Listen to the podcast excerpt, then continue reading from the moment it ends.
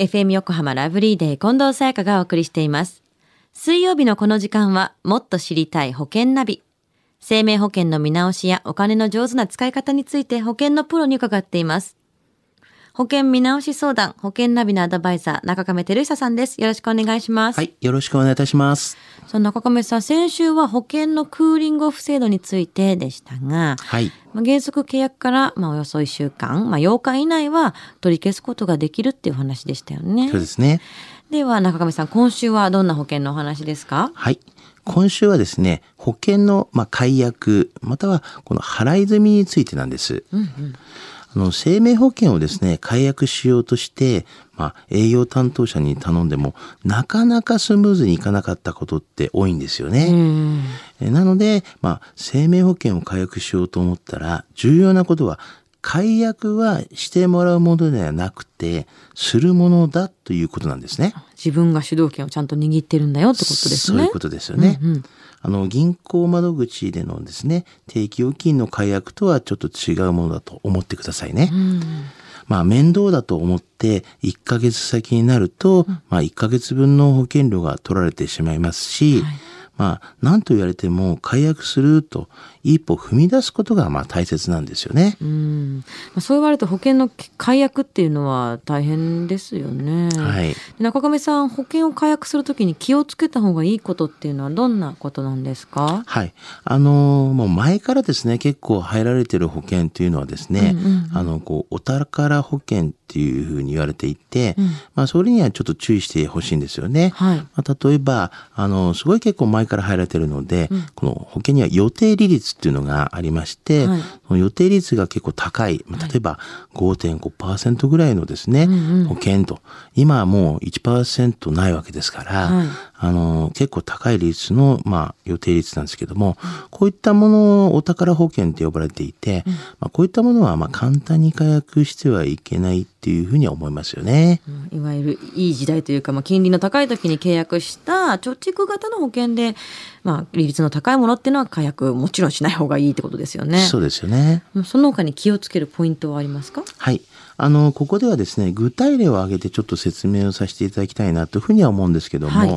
まあ、例えば、A 保険会社さんの生命保険を解約して、まあ、B 保険会社の生命保険に乗り換えることになったとしますよね。はい。まあ、ここで、あの、間違えていけない、まあ、大原則なんですけども、まず、後から入るこの B 保険会社の契約が成立して、保証が開始してから、まあ、次に A 保険会社の契約を解約するっていうことなんですよね。うんうんまあ、ここで大きな問題が生じますよ。あの、時期によってはですね、保険料の A 社と、まあ、B 社への2つ、まあ、2社への重複払いが生じることになってしまうということも、まあ、ありますよね。まあダブってしまいますよねそうなると。はい。うんななるべくまあでも重なる重なる時期っていうのは避けたい、まあ、引っ越しと一緒ですよね2そうですよねつの家を契約してたくないっていうのはあると思うんですけれども、これ何かいい方法っていうのはあるんですか？はい。あのーまずはですね、解約はせずにですね、あの、払い済み保険に変更してみましょうと。うんはい。あの、払い済みという方法があるので、保険料の払い込みが、まず変更後は一切いらないということを意味するんですけども、あの、契約の途中で払い済み保険変更したら、今まで負担していた保険料は丸々浮くことになりますよね。はいまあ、まさに保険料の、まあ、節約にはうってつけの、まあ、解決策なんですよね。うんうんうんでもですね、これはあくまでも契約の変更であり、まあ、解約ではないので、解約払い戻し金は手にせずに、あのそのまま保険会社内で運用などをしてもらう制度なんです。はいらつまり、あの変更時点の解約払い戻し金を原資として、あの保証期間は変えずに、特約などは自動的に消えて、まあ、主契約だけのものになるよと。まあ、例えば、就寝保険だけに残りますよというような形になるんですね。うんうん。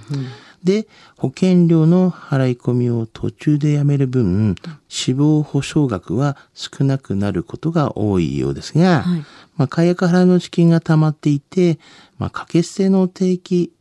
当確などが多かった場合は、はい契約の部分の保証が逆に増えるっていうこともあるんですよね。なるほど。この払い済みっていうのは払い終わっちゃうみたいな意味とにちょっと受けてしまうんですけれども、はい、